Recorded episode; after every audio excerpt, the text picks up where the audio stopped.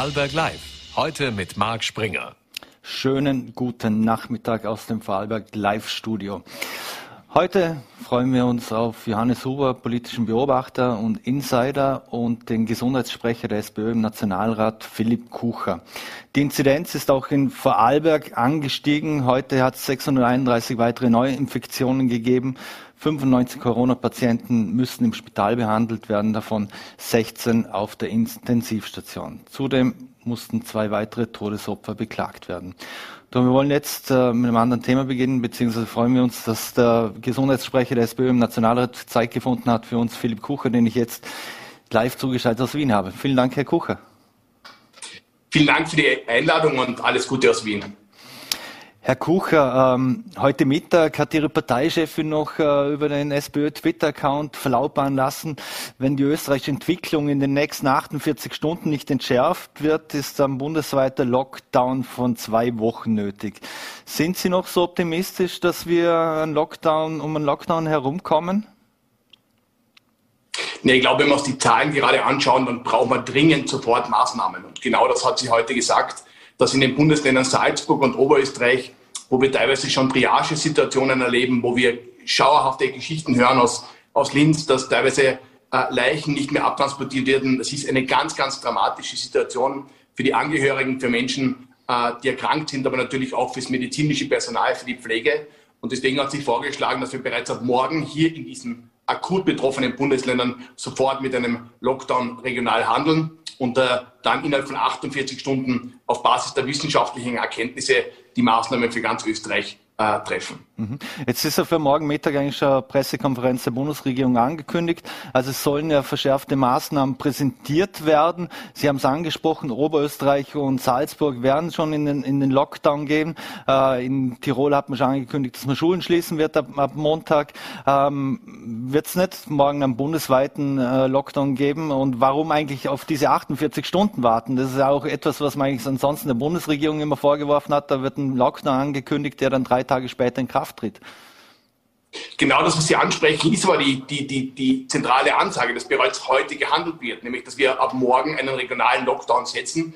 Die Frage, die Sie stellen, betrifft ja gerade die Landeshauptleute Haslauer und Stelzer, nachdem die wochenlang nichts getan haben, nachdem äh, die Wissenschaft verhöhnt worden ist vom Landeshauptmann Haslauer, nachdem er Stelzer ausgerichtet hat, dass ohnehin genug Kapazitäten auf der Intensivstation frei wären. Also nachdem er wochenlang nichts getan hat, äh, ist man jetzt irgendwie endlich aufgewacht und munter worden. Und wir sagen sogar, dass man nicht bis Montag wartet, sondern sofort diese Maßnahmen ab morgen trifft. Und dass man dann mit der ordentlichen Vorbereitungszeit sich die Zahlen anschaut, dass man die Wissenschaft ernst nimmt und dann rasch auch diese Entscheidungen trifft. Aber je früher die Entscheidungen getroffen werden und je früher die Bundesregierung hier zum Entschluss kommt und auch die Zahlen vorliegt, desto besser. Ich glaube, es ist uns allen bewusst, dass das eine mehr als ernste Situation ist. Und ich sage nur offen dazu, es hätte nicht so weit kommen müssen. Wir haben Warnungen seit Wochen bekommen. Man hat wochenlang nichts getan. Und deswegen ist es wichtig, dass wir jetzt miteinander diese Krise auch meistern. Mhm. Sie haben wir haben es gerade angesprochen, Schulschließungen etc. In Salzburg hat man schon verkündet, äh, jetzt ist vorher gerade eine Altmeldung gekommen, äh, dass offensichtlich auch in Innsbruck schon auf Homeschooling umgestellt werden soll. Ab Montag, wenn ein Lockdown, äh, sind Sie da auch dafür, dass die Schulen geschlossen werden? Müssen alle Schulen bundesweit dann geschlossen werden oder wie stehen Sie zu dem Thema?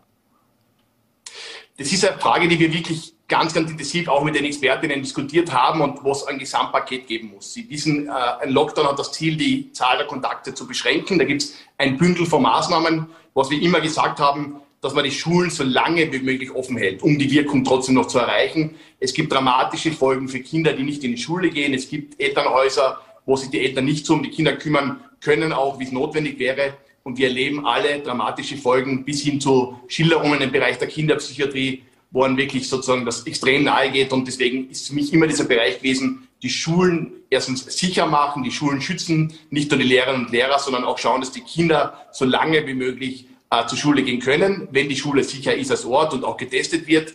Das muss aber sozusagen jetzt spezifisch beantwortet werden. Einerseits vom äh, Bildungsminister, wie weit es ihm auch flächendeckend gelungen ist, die Schulen sicher zu machen und andererseits eben in Einklang auch mit den Expertinnen und Experten, wie weit im Rahmen dieses äh, notwendigen Gesamtlockdowns äh, Schulen offen bleiben können. Mhm. Der Bildungsminister will seine eigenen Aussagen zumindest äh, mehr oder weniger so weit wie möglich verhindern, dass die Schulen geschlossen werden. Heißt also, dass man die, die, die Tests nach oben fahren müsste, sprich von mir aus jeden Tag Antigen, zweimal in der Woche zum Beispiel ein PCR-Test. Wäre das eine Möglichkeit, um die Schulen offen lassen zu können? Das ist ein Punkt, ein zentraler Punkt, den Sie ansprechen und der uns ja in Wahrheit seit, seit Monaten in Wahrheit auch begleitet, bis hin zu Luftfilteranlagen, die man auch so zum Bestellen hätte können, kleinere Klassen, Online-Unterricht, Vormittag, Nachmittag, verschränkte Formen. Da gibt es ganz, ganz viele Ideen, die man auch längst hätte umsetzen können. Wo wir Berichte bekommen, Sie kennen die Situation in Vorarlberg besser, ich habe leider den Eindruck, dass das nicht flächendeckend so passiert ist, wie es möglich gewesen wäre. Also wir haben es im letzten Herbst erlebt, dass man den Sommer verschlafen hat. Es ist leider jetzt der Fall wieder, dass man den Sommer verschlafen hat. Ich hoffe, dass die Situation in Vorarlberg eine bessere ist. Was mir aus den Schulen berichtet wird, ist, dass man es leider nicht geschafft hat, flächendeckend diesen Schutz der Schülerinnen und Schüler und der Lehrerinnen und Lehrer auch zu garantieren. Mhm. Verschlafen war da die ÖVP bzw. auch die türkis-grüne Koalition zu sehr mit sich selbst beschäftigt, dass man da wieder so viel verschlafen hat und die Alarmrufe nicht gehört hat? Das ist ja leider die, die, die, die große Dramatik, vor der wir gerade stehen. Es hat in ganz Europa keinen Bundeskanzler gegeben, der anstelle, dass er wirklich sozusagen versucht hat, Ängste zu nehmen im Zusammenhang mit dem Impfen. In anderen Staaten sind da äh, Ärztinnen und Ärzte plakatiert worden. Da hat man versucht, Ängste zu nehmen. In Österreich hat sich Kurz selber plakatieren lassen und hat auf die Plakate hinaufgeschrieben, die Pandemie ist gemeistert. Und jetzt sind wir eben planlos in diese dramatische Situation hineingestolpert. Die größten Unterstützer von Kurz, nämlich Haslauer und Stelzer, haben dann so getan, als wäre gar nichts los. Ein unwürdiges Schauspiel, wo man eigentlich klein geredet hat, was gerade in den Krankenhäusern passiert, weil man einfach nicht zugeben wollte, dass dieses, dieser Spruch, dieser flotte Spruch im Sommer, die Pandemie gemeistert, dass der einfach nicht stimmt. Und deswegen hat die ÖVP zugeschaut, deswegen schaut die ÖVP heute noch zu, deswegen kritisiert Schallenberg den eigenen Gesundheitsminister mitten in der Krise. Und ich sage das nicht deswegen, weil es jetzt Sinn macht, dass wir uns gegenseitig das ausrichten, sondern es muss dieser Streit aufhören und wir müssen endlich aus den Fehlern lernen. Mhm. Und Marketing war leider oft wichtiger als gutes Krisenmanagement. Deswegen haben andere Staaten diese Krise längst besser hinter sich gebracht wie Österreich. Und eines der stärksten Länder der Welt, eines der reichsten Länder der Welt, ist an der Spitze der Neuinfektionen und leider nicht das erste Mal, sondern den zweiten Herbst in Folge. Wäre es jetzt mal auch an der Zeit, für den Bundespräsidenten, die Damen und Herren, da mal einzuladen zum Gespräch, um mal für klare Verhältnisse zu sorgen? Ich, ich, ich würde bitten, dass alle Leute, die in der ÖVP Verantwortung übernehmen, auch ganz deutlich sagen, es kann nicht sein, dass Sebastian Kurz jetzt im Hintergrund an seiner Rückkehr bastelt, dass er mit irgendwelchen Rechtsgutachten äh, sich die, die, die, Zeit vertreibt, um nachzuweisen, dass er eh nicht ganz korrupt ist und dass alles eine böse Verschwörung gegen ihn ist. Darum geht es doch im Moment nicht. Es geht darum, dass Menschen gerade sterben, dass Menschen fertig sind, die auf der Intensivstation arbeiten, dass wir Schilderungen vom Pflegepersonal und von Ärzten bekommen, wo man wirklich, wo man die Gänsehaut bekommt, was da gerade passiert. Und das kann doch nicht wahr sein, dass eine staatstragende Partei, eine ehemalige wie die ÖVP, jetzt mit einem internen Kleinkrieg beschäftigt ist, äh, monatelang nichts tut, Warnungen in den Wind schlägt, äh, Wissenschaftler beleidigt werden und dass man dann einfach zuschaut, während Menschen wirklich am Limit sind. Deswegen bitte wirklich, dass die ÖVP sich besinnt und dass man diese internen Streitigkeiten anders löst. Und da wäre auch der Vorarlberger Landeshauptmann, wenn er den Mut hätte, äh, eine starke Unterstützung, dass er kurz einmal zur Ordnung ruft und sagt, dass er entweder jetzt ordentlich arbeitet als ÖVP-Chef oder das Feld räumt für andere, die es definitiv besser könnten. Mhm. Eine andere große Diskussion ist das Thema Impfpflicht. Äh, jetzt hat man der Standard berichtet heute, dass die Ministerin Margarete Schramböck in Dubai vor Wirtschaftstreibenden sich angeblich für die Impfpflicht ausgesprochen hat. Das äh, ist ein sehr sensibles Thema. Wie stehen Sie, wie steht die SPÖ zu diesem Thema? Sie, Sie sprechen es an, genauso macht es man natürlich nicht. Dass man irgendwo in Dubai und, äh, unterwegs ist und dort dann im, im Rahmen irgendeiner geselligen Runde äh, irgendwelche Sachen ankündigt als nicht zuständige Ministerin. Also genauso macht man es definitiv nicht. Wir haben offen wie alle anderen Parteien in Österreich gesagt, dass wir keine Impfpflicht haben wollen. Das ist kein Allheilmittel. Es gibt andere Staaten auf der Welt, die die Krise längst besser gemeistert haben und die das ohne Impfpflicht geschafft haben. Wir sagen aber auch, dass vom Hintergrund dieser dramatischen Situation man über alle Maßnahmen nachdenken muss. Aber es muss dann nicht nur bei einem Schlagwort bleiben, sondern man muss auch die Antworten liefern. Heißt das zum Beispiel, dass dann Menschen, die nicht geimpft sind, dass man die dann einfach entlassen kann?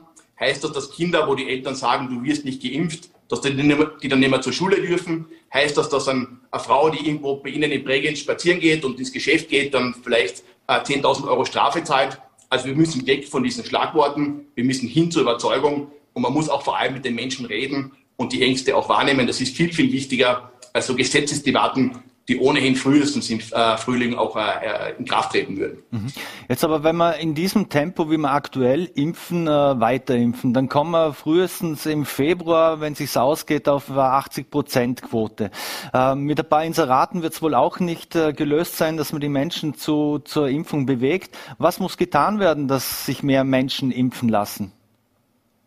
Ich glaube, der zentralste Punkt, und die sprechen jetzt gerade an, die Sorgen und die Ängste der Menschen wahrnehmen. Wir kriegen ja, glaube ich, alle im Freundes- und Bekanntenkreis mit, dass es Leute gibt, die wirklich Angst haben. Das sind nicht alles irgendwelche Leute, die, die an Verschwörungstheorien glauben, sondern es sind Menschen, die Angst haben. Und die überzeugt man nur mit Fakten, indem man alles auch widerlegen kann, indem man sich auch die Zeit nimmt und zuhört und indem man einfach verständliche Fakten auch weiterleiten kann. Aber mit irgendwelchen komischen Inseraten, wo drauf steht, Impfen ist, ist super Leihwand und happy peppy, Sie wissen das doch, glaube ich, selber, da lockt man niemanden vom Ofen hervor. Man muss viele Angebote setzen, man muss niederschwellige Angebote schaffen, wo man sich ganz unkompliziert impfen lassen kann.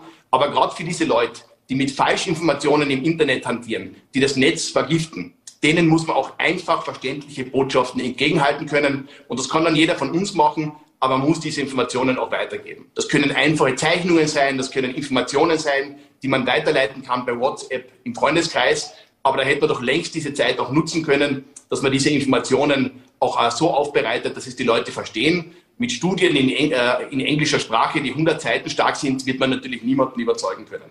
Und diese Impfverschwörer und leider auch mit Unterstützung der Freiheitlichen Partei, die das aus populistischen Gründen machen, äh, die arbeiten halt mit ganz, ganz billigen Schlagwörtern, mit Verschwörungstheorien. Und diese Ängste kann man nur nehmen, indem man sie ganz, ganz offen anspricht, indem man zuhört und am besten auch Informationen liefern. Mhm. Sind diese Hardcore-Impfskeptiker, sind die verloren? Werden wir die überhaupt nicht mehr erreichen? Und vor allem, was machen wir denn mit denen?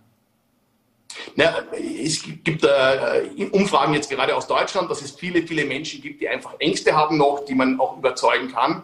Aber die warten dann halt. Die sagen zum Beispiel, sie warten noch auf früher, auf irgendeinen Totimpfstoff, der vielleicht noch kommt.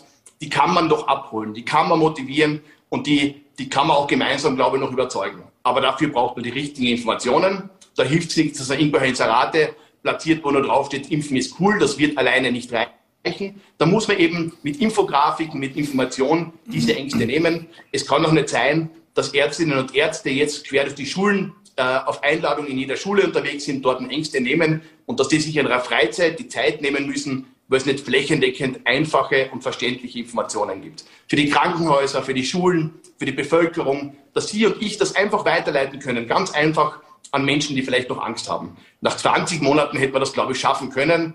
Ähm, und das sind so Dinge, die man eben tun kann. Da braucht man nicht über Impfpflicht und so philosophieren, sondern kann konkret das in die Wege leiten. Geld spielt ja offensichtlich in anderen Bereichen auch keine, keine Rolle. Wenn es um die Plakate von Herrn Kurz gegangen ist, war das Geld jedenfalls immer vorhanden. Mhm. Weil Sie Deutschland ansprechen, ähm, da, da, wird aktuell gerade auf der Ministerpräsidentenkonferenz äh, auch darüber diskutiert, ob man äh, Apotheker und Tierärzte zulassen soll, damit die auch impfen können. Grundsätzlich auch mal gefragt, braucht man mehr mobile Angebote? Man kennt das auch aus den USA zum Teil, äh, da hat man mobilen Angebote gemacht, da ist man in Einkaufszentren direkt reingegangen, die haben in Restaurants Menschen angesprochen. wäre das am Weg aus Ihrer Sicht? Sie haben völlig recht, es gibt andere Staaten, die das viel offensiver angehen, dass zum Beispiel die Menschen, die beim Roten Kreuz oder beim Arbeiter-Samariter-Bund oder den Johannitern als Rettungssanitäter tätig sind, dass die zum Beispiel auch unter ärztlicher Aufsicht impfen dürfen. Das könnte man längst umsetzen in Österreich. Oder eben alle Apothekerinnen und Apotheker, das sollte überhaupt kein Problem darstellen. Das ist in Frankreich möglich, das ist in anderen Staaten möglich. Das, was andere Staaten schaffen, können auch unsere Apothekerinnen und Apotheker. Das ist nur eine Frage des politischen Willens. Und das könnte man idealerweise morgen umsetzen. Da blockiert aber leider die ÖVP noch. Mhm. Ist, äh, weil wir über die Impfskeptiker auch gesprochen haben, da noch abschließende Frage dazu. Ist unsere Gesellschaft wirklich so gespalten oder sind das halt einfach die lautesten? Wir erleben gerade eine ganz dramatische Situation neben den Fallzahlen, die wir jeden Tag auch im Fernsehen bemerken. Ähm, es gibt zwei Parteien in Österreich, die versuchen ganz, ganz bewusst aus populistischen Gründen Öl ins Feuer zu gießen. Einerseits die Freiheitlichen, die mit Verschwörungstheorien arbeiten, die man in Wahrheit nicht ernst nehmen kann, wo dann äh, Pferdeentwurmungsmittel angepriesen werden und irgendwelche Bitterstoffe, die der Herr Kickel empfiehlt. Und die zweite Partei ist die ÖVP, die nachdem sie den Sommer verschlafen hat und weggeschaut hat, jetzt versucht, äh, die, die, die Menschen, die bereits geimpft sind, aufzustacheln, aufzuhusen und versucht, das Land zu spalten, wenn man glaubt, dass man auf diese Art und Weise verlorenes Vertrauen zurückgewinnen kann.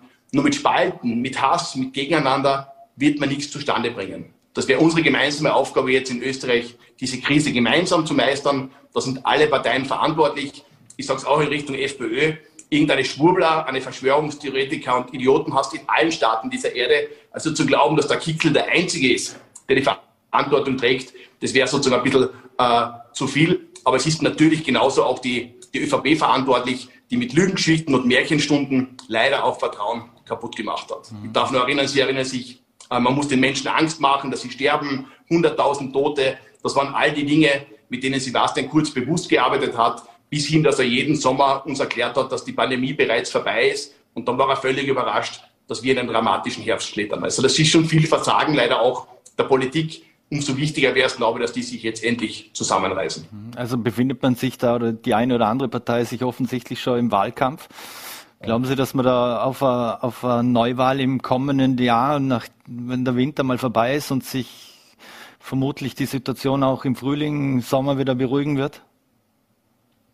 Also ich, ich, ich kann das ja persönlich verstehen, dass, dass, dass Sebastian Kurz jetzt in ein gewisses Loch reingefallen ist. Und das tut ihm jetzt irgendwie weh, dass er Schallenberg als Bundeskanzler akzeptieren muss und aus der Ferne beobachtet. Du merkst ja im Parlament, dass er irgendwie dort ein bisschen ja, das ist ihm, dass er, da irgendwie extrem verzweifelt ist und, und eigentlich wütend ist auf Gott und die Welt und wie ungerecht alles zu ihm ist. Aber es geht ja nicht um Einzelpersonen, sondern wenn man sich anschaut, was gerade in den Krankenhäusern passiert, kann doch nicht die Zeit sein für einen Rachefeldzug von Sebastian Kurz, für irgendwelche einen Intrigen, wo er jetzt glaubt, er muss alle verfolgen, die gegen ihn sind. Das ist doch wirklich schade um die Zeit. Ein Staatsmann würde in dieser Zeit anders handeln und Sebastian Kurz wäre gut beraten, jetzt die Gesundheit der Menschen in den Mittelpunkt zu stellen und nicht sein eigenes Ego.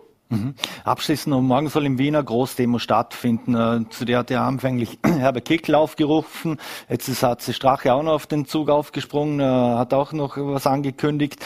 Jetzt wird da in einschlägigen Messenger-Gruppen schon aufgerufen dazu, dass man Fotografen den Reizgas in die Augen sprühen soll, in die, denen die, die Kameras weg, äh, wegschmeißen soll und, und die zerstört. Ist es äh, auch nicht nur aus dieser Sicht und auch aus epidemiolo epidemiologischer Sicht äh, muss man eine Demo unter allen, äh, unter allen Umständen zulassen, weil wir eben freies Demonstrationsrecht haben? Das, was Sie ansprechen, ist, ähm, das ist die Aufgabe, die sozusagen verfassungsrechtlich, weil Demonstrationen natürlich auch äh, ein Grundrecht sind, äh, aber im Einklang auch mit der Gesundheit, die sozusagen die zuständigen Behörden auch treffen müssen, auf Basis eben vorliegender äh, epidemiologisch, epidemiologischer Gutachten, das mhm. es auch noch rausbringen. Vielen Dank. Na, das gehört miteinander diskutiert, sozusagen auch mit den Expertinnen und Experten. Äh, wenn die Menschen eine Schutzmaske tragen, wenn auf Abstand Acht gegeben wird, ist es möglich, selbstverständlich. Aber der Schutz der Menschen muss immer im Vordergrund stehen. Mhm. Eine letzte Frage dazu noch. Die Behörden und die Polizei hat schon angekündigt, die werden wahrscheinlich mit 1300 Uniformierten unterwegs sein, äh, dass man natürlich Verstöße gegen die geltenden Bestimmungen ahnden wird und will. Äh, wirft man da die Beamten auch ein bisschen in ein Haifischbecken? Ja, ganz klar. Das ist keine angenehme Aufgabe. Auch die Polizistinnen und Polizisten, die haben, die haben Familie daheim, äh, die haben Kinder, die sich auch Sorgen machen Mama und Papa, die bei der Polizei arbeiten. Das ist eine Verantwortung, die man auch der FPÖ weiterleiten muss. Und Und jetzt ist leider der Ton weg. Live ist live. Jetzt ist der Ton weg. Und wir haben hier schon umgeschalten die Regie. Muss ich mich entschuldigen dafür, dass der, der Herr Kucher jetzt da so äh, abgeschnitten wurde. Und wir machen in dem Fall gleich mit Johannes Huber weiter. Wenn ich, kann mir die Regie vielleicht ein kurzes Zeichen geben?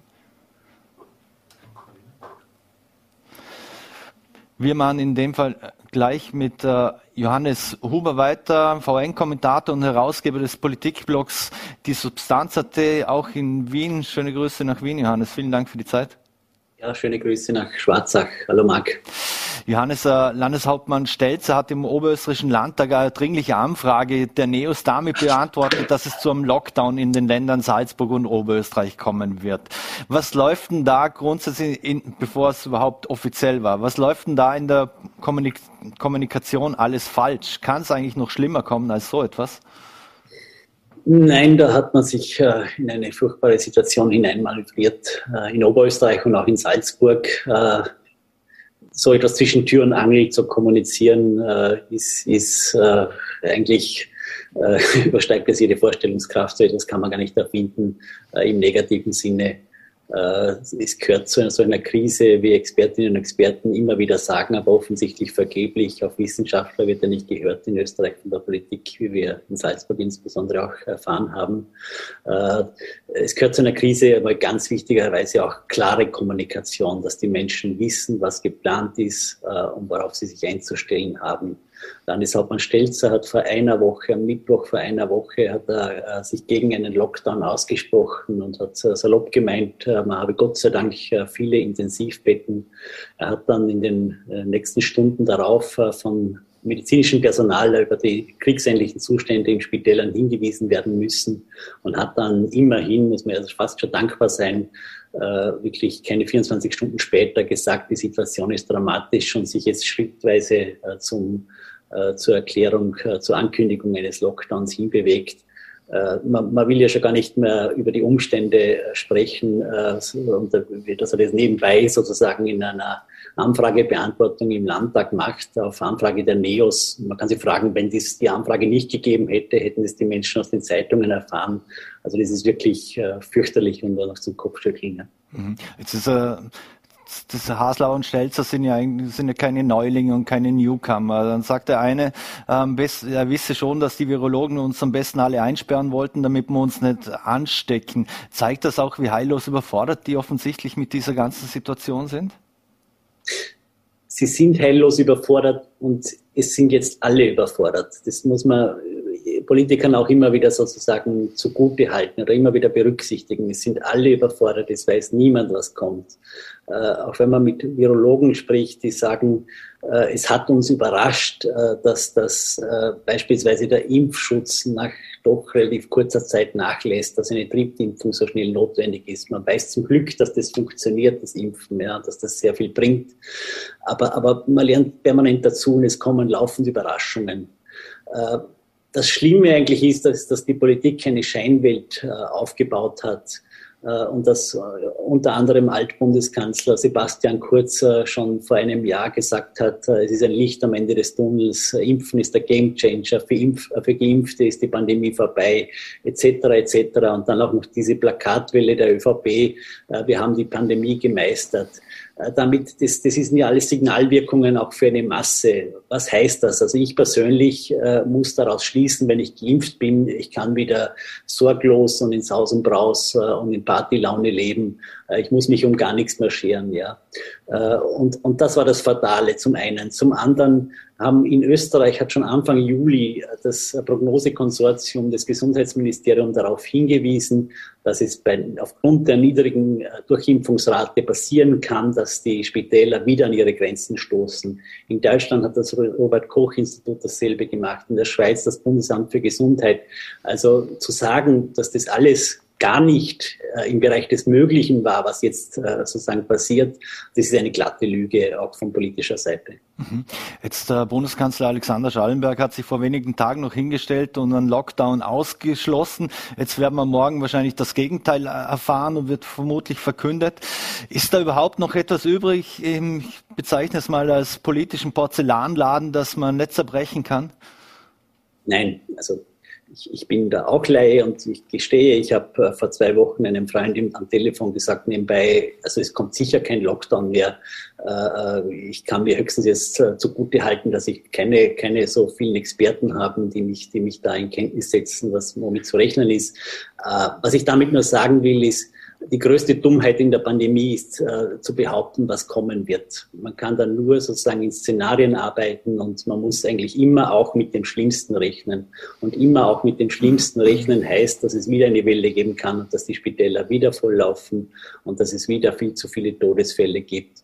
Und vor diesem Hintergrund, wenn man, wenn man diese Szenarien eh schon irgendwo hat, ja, kann man eben nichts ausschließen. Man kann keinen Lockdown ausschließen. Man kann niemandem sagen, für dich ist es vorbei. Es kann morgen eine Variante kommen, äh, die wieder alles von vorne beginnen lässt, etc., etc. Man muss halt einfach mit diesen Szenarien und mit diesen Unsicherheiten leben.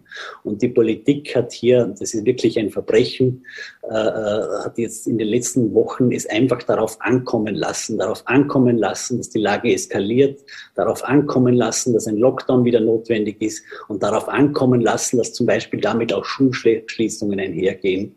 Das sind Dinge, die sind jetzt notwendig, ja. Aber es ist ein Verbrechen, das muss man wirklich in der Deutlichkeit sagen, es so weit kommen äh, zu lassen. Ja. Mhm. Für mich ist das Bild wie, wie, ein, wie ein, ein Haus in Vollbrand. Ja. Da, da kann man nicht mehr darüber diskutieren, welches Zimmer man jetzt weiter in Betrieb lässt oder äh, ob man jetzt viel Wasser verwendet oder wenig Wasser äh, oder überhaupt äh, zumindest im Sinne der Nachbarschaft ist es ganz einfach notwendig äh, zu löschen und, und, und Punkt. Und das heißt in diesem Falle äh, möglichst alles zu, möglichst viele Kontakte beschränken. Die Zahlen sind gigantisch. Ja. Auch, auch Vorarlberg läuft auf eine Inzidenz laut Prognosekonsortium von 1500 hinauf Mitte nächster Woche. Das bedeutet, dass 1,5 Prozent der Bevölkerung äh, beziehungsweise wenn man in zwei Wochen rechnet, fast drei Prozent aktiv Infizierte sind, äh, da, da kann man bei jedem Kontakt, muss man eigentlich damit rechnen, dass man sich infiziert. Und als Geimpfter ist man geschützt, wie man mittlerweile weiß, sehr gut geschützt. Da äh, erleidet man äh, allenfalls so etwas wie eine, eine, eine Grippe. Äh, äh, aber das Problem ist, man ist einfach selber auch ansteckend. Ja? Das ist auch etwas, was man gelernt hat in den letzten Wochen. Man ist selber einfach ansteckend und gefährdet damit unter Umständen ältere Angehörige, die zwar geimpft sind, doppelt geimpft sind oder dreifach geimpft sind, aber die einfach sozusagen äh, so weit schon geschwächt sind, dass für sie jede Erkrankung gefährlich ist. Mhm. Du hast Sebastian Kurz schon angesprochen. Lass uns mal kurz auf, auf den zurückkommen. Welche Rolle spielt er da äh, aus, aus deiner Sicht? Äh, weil der ist ja grundsätzlich ist er öffentlich mehr oder weniger abgetaucht. Bei Alexander Schallenberg hatte man kurzzeitig das Gefühl, dass er sich selber profilieren will. Aber ist eigentlich kurz die, der Macher noch im Hintergrund?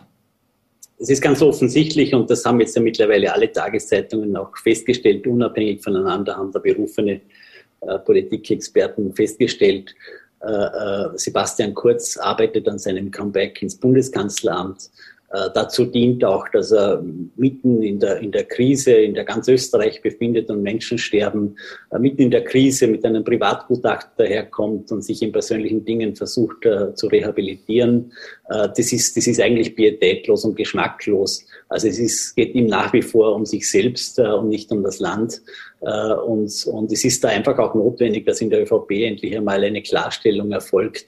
Es, ist, es, es geht nicht, dass in einer solchen Krise im Bundeskanzleramt als Bundeskanzler ein Mann sitzt, der sagt, ich, ich, ich tue im Grunde das, was Sebastian Kurz sagt, weil er ist ja der Parteichef und der Clubobmann, das ist formal richtig, aber das ist, es ist, ist unmöglich, dass da ein Stadthalter äh, im Bundeskanzleramt sitzt und nicht kein selbstbestimmter, eigenständiger Mann oder auch eine solche Frau.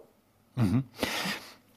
Jetzt hat sich heute die Vorarlberger Wirtschaftskammer per Aussendung gemeldet, äh, dass sie sich gegen einen Lockdown als falsches Signal aussprechen. Der ÖVP-Club ab am Frühstück hingegen würde einen Lockdown aus persönlicher Sicht schon befürworten.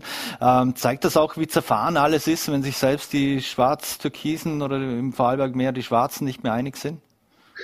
Ja klar, und es hat jeder seine Interessen. Also, also äh, dass die Wirtschaftskammer äh, äh, gegen einen Lockdown ist, das ist berechtigt und es ist zum Teil auch wichtig, dass unterschiedliche gesellschaftliche Gruppen äh, ihre Interessen betonen. Äh, aus, äh, in den Fallberger Nachrichten heute hat es Armin Fiedler, der Gesundheitsexperte, sehr, sehr gut gesagt, aus epidemiologischer Sicht muss man jetzt einen Lockdown machen, ganz klar. Aber man muss dabei immer auch als Politiker berücksichtigen, wenn man das entscheiden muss, äh, wirtschaftliche Folgen eines Lockdowns und gesellschaftliche Folgen, wie eben Schulschließungen und, und die, auch die Vereinsamung von, von Menschen. Das sind, das sind ganz schlimme Folgen.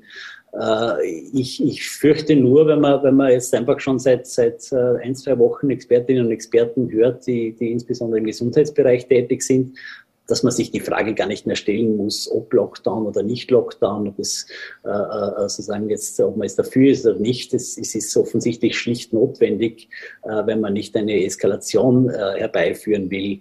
Äh, ich möchte noch einmal zitieren, das Prognosekonsortium des Gesundheitsministeriums haben wir das vorher noch einmal angeschaut. Also da sind in zwei Wochen in Vorarlberg Spitalszahlen zu befürchten. Also das sind Mittelwerte, es kann noch schlimmer kommen, es kann aber auch weniger schlimmer sein, die schon sehr nahe an die Spitze äh, in der Spitalsauslastung im Vorarlberg, an die Spitze der, der, der, vorigen, der Novemberwelle im vorigen Jahr reicht. Äh, also wo wirklich äh, äh, über 200 Spitalspatienten vorhanden waren und sehr viele Intensivpatienten und wo das Gesundheitsversorgung wirklich nur mit Ach und Krach hat gewährleistet werden können. Mhm. Diese Woche hat äh, die Tourismusministerin zum, zum Gipfel, zum Tourismusgipfel geladen. In der Zwischenzeit hat uns Deutschland als Hochrisikosicherheitsgebiet eingestuft. Da glaubt man im Ministerium von Elli Köstinger immer noch, dass wir einen normalen Winter vor uns haben, eine normale Wintersaison und dass die gerettet werden kann? Ja, Elisabeth Köstinger hat auch vor einem Jahr, am 27. November, im Spiegel ein Interview gegeben und hat gesagt, sie geht selber Skifahren und hat keine Angst, sich anzustecken. Also sie fürcht, sie, sie, sie, sie äh, gaukelt da etwas vor und, und das tut sie wieder. Man kann es vielleicht auch ein bisschen als österreichische äh, Schlawiner-Mentalität bezeichnen, dass man sagt, irgendwie werden wir uns schon durchwurschteln. Äh, nur ist es einfach so, das kann man jetzt sagen, es ist unfair oder nicht unfair, weil in Deutschland sind die Inzidenzzahlen zwar niedriger, aber es, ist, es spricht sehr viel dazu, dafür, weil dort auch weniger getestet wird, äh, dass, dass sie eine höhere Dunkelziffer haben und in Österreich sozusagen eine ehrlichere Inzidenz besteht äh, und man dafür bestraft wird, weil sie höher ist. Äh, das spielt alles, ist alles äh, eigentlich belanglos. Die Deutschen sind da sehr streng. Die sagen, wenn die Verhältnisse so und so sind, dann äh, gibt es eine Reisewarnung für Österreicher und da tun wir nicht lange herum, weil wir wollen nicht ein zweites Ischgl erleben. Ja, das ist einfach das Drama, dass Österreich sozusagen das ewig anhaften bleibt. Da ist ein ewiges Misstrauen da, dass man in Österreich nicht schnell genug und nicht klar genug auch im Sinne der Gesundheit der Menschen agiert und, und es sind Gäste, äh, das sind Urlauber, die irgendwann einmal wieder nach Hause fahren und dann unter Umständen eine Infektion mitbringt äh, äh, und, und man dann sich damit also zusätzliche Probleme einhandelt. Und zumal ja in Deutschland mittlerweile auch die, die Spitäler wirklich an, an der Grenze sind, am Limit sind, äh, da können sie nicht noch äh, das Infektionsgeschehen zusätzlich befeuern. Und, und äh, ich, man kann sich wundern darüber, dass gerade eine Tourismusministerin nicht sagt, wie auch Hoteliers oder ein, ein Tourismusexperte von BIFO gestern, der sagt, machen wir jetzt doch, machen wir doch jetzt einen, einen Lockdown, äh, schauen wir, dass der vor Weihnachten sozusagen dann auslaufen kann und damit retten wir wenigstens einen Teil der Wintersaison. Nein, es muss wieder so sein wie im vergangenen Jahr. Man lügt sich permanent selbst an. Man sagt, irgendwie geht's noch, irgendwie geht's noch und dann geht's einfach gar nicht mehr. Und dann, wir haben vor einem Jahr haben wir gesprochen miteinander. Das ist ja unglaublich im Nachhinein. Dieser Lockdown im vergangenen Jahr hat in Vorarlberg bis Mitte März gedauert und in Teilen Österreichs noch viel länger, ja. Also ich war dann, ich war dann Mitte Mai, das erste Mal durfte ich in Wien auf ein Bier mit Freunden im Schweizer Haus gehen. Äh, äh, das ist, da hat man gesehen sozusagen, je länger, jeden Tag, den man zuwartet, äh, äh, verlängert man die Katastrophe eigentlich um ein Vielfaches. Und, mhm. und man könnte sich jetzt gerade im Sinne des Tourismus und der Rettung des, des, des Winters, äh, äh müsste man eigentlich entschlossener handeln jetzt. Mhm. Ich habe es auch im Gespräch mit Philipp Kucher vorhin erwähnt. Äh, wenn wir so weiterimpfen, äh, schaffen wir die 80 Prozent frühestens äh, im Februar. Jetzt ist natürlich das Thema Impfpflicht, das wird durchaus diskutiert, wie man hört. Philipp Kucher, SPÖ-Gesundheitssprecher, der, der, hat sich dagegen ausgesprochen. Wie siehst du das? Trauen sich die politisch Verantwortlichen da drüber oder werden sie das Thema aussparen? Es geht immer mehr in die Richtung. Also der steirische Landeshauptmann Schützenhöfer spricht sich offenbar für eine, eine, eine bundesweite Impfpflicht aus. Auf der anderen Seite hat natürlich Oberösterreich, ist eine, Landeshauptmann Stelzer von der ÖVP ist eine Koalition mit der FPÖ eingegangen. Da steht ausdrücklich im Regierungsprogramm äh, des Landes äh, Nein zur Impfpflicht. Also wie er da rauskommt, weiß ich nicht. Äh, das Problem ist, es, geht sicher, es geht, es geht in die Richtung, äh, es würde mich nicht wundern, wenn noch in den nächsten Tagen sozusagen die Ankündigung einer allgemeinen Impfpflicht dasteht. Und, und auch hier ist natürlich das Problem, äh, grundsätzlich ist, ist es rechtlich problematisch, äh, kann man so sagen. Es ist sagen, das, das, das, da geht es wirklich um einen Eingriff in die Freiheit und, und, und jetzt betrifft auch die Gesundheit jedes Einzelnen. Äh, da sollte man sozusagen selber entscheiden können und, und, und das auch absprechen können, ob man sich impfen lässt oder nicht mit seinem Hausarzt etc. etc. Aber das Problem ist einfach, es geht hier um die gesamte Gesellschaft äh, und es ist fünf nach zwölf. Äh, da ist möglicherweise eine Debatte für oder äh, gegen Impfpflicht äh, auch einfach schon müßig.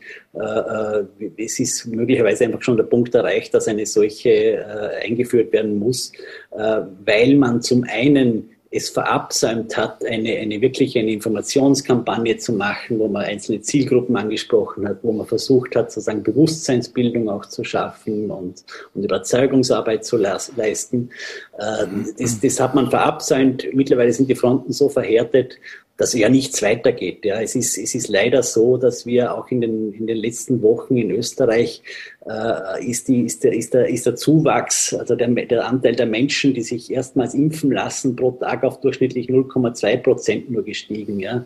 Wir hatten Spitzenzeiten, da waren es 0,5 bis 0,6 Prozent und du hast es vorhin erwähnt, wenn das so weitergeht, äh, ist es Februar, dann ist, dann ist die, die übernächste Welle, das hilft für die übernächste Welle dann, ja.